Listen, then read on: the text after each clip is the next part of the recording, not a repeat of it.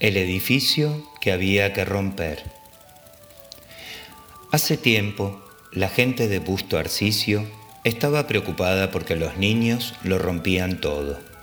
No hablamos de la suela de los zapatos, de los pantalones y de las carteras escolares, no.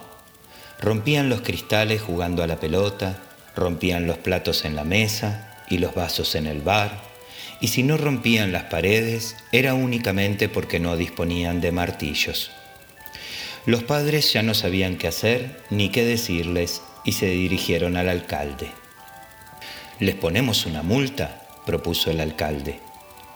Muchas gracias, exclamaron los padres, pero así los que tendríamos que pagar los platos rotos seríamos nosotros. Afortunadamente, por aquellas partes hay muchos peritos. De cada tres personas, una es perito, y todos peritan muy bien. Pero el mejor de todos era el perito cangrejón, un anciano que tenía muchos nietos y por lo tanto tenía una gran experiencia en estos asuntos. Tomó lápiz y papel e hizo el cálculo de los daños que los niños de Busto Arcicio habían causado rompiendo tantas y tan bonitas cosas. El resultado fue espantoso Milenta Tamanta 14 y 33. Con la mitad de esta cantidad, demostró el perito Cangrejón, podemos construir un edificio y obligarles a los niños a que lo hagan pedazos. Si no se curan con este sistema, no se curarán nunca. La propuesta fue aceptada y el edificio fue construido en un 4 y 4, 8 y 2, 10. Tenía 7 pisos de altura y 99 habitaciones. Cada habitación estaba llena de muebles y cada mueble atiborrado de objetos y adornos, eso sin contar los espejos y los grifos. El día de la inauguración se le entregó un martillo a cada niño y a una señal del alcalde fueron abiertas las puertas del edificio que había que romper.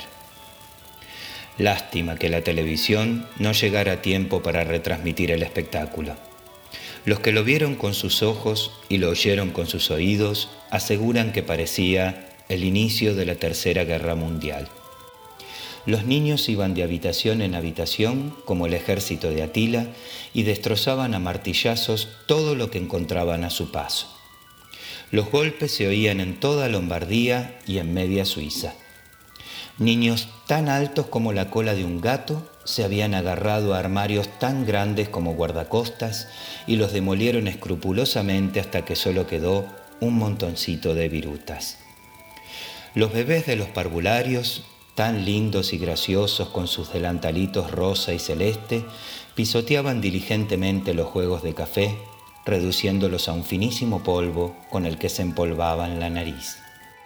Al final del primer día no quedó ni un vaso entero. Al final del segundo día escaseaban las sillas. El tercer día los niños se dedicaron a las paredes, empezando por el último piso. Pero cuando llegaron al cuarto, agotados y cubiertos de polvo como los soldados de Napoleón en el desierto, se fueron con la música a otra parte, regresando a casa tambaleantes y se acostaron sin cenar se habían ya desahogado por completo y no encontraban ya ningún placer en romper nada. De repente se habían vuelto tan delicados y ligeros como las mariposas, y aunque hubiesen jugado al fútbol en un campo de vasos de cristal, no hubiesen roto ni uno solo.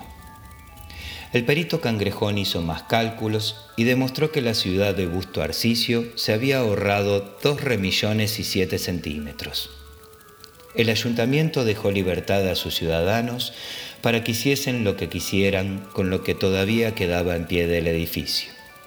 Y entonces pudo verse como ciertos señores con carteras de cuero y con gafas de lentes bifocales, magistrados, notarios, consejeros, delegados, se armaban de un martillo y corrían a demoler una pared o una escalera golpeando tan entusiasmados que a cada golpe se sentían rejuvenecer. Esto es mejor que discutir con mi esposa, decían alegremente. Es mejor que romper los ceniceros o el mejor juego de vajilla regalo de tía Mirina. Y venga martillazos. En señal de gratitud, la ciudad de Busto Arcicio le impuso una medalla con un agujero de plata al perito cangrejón.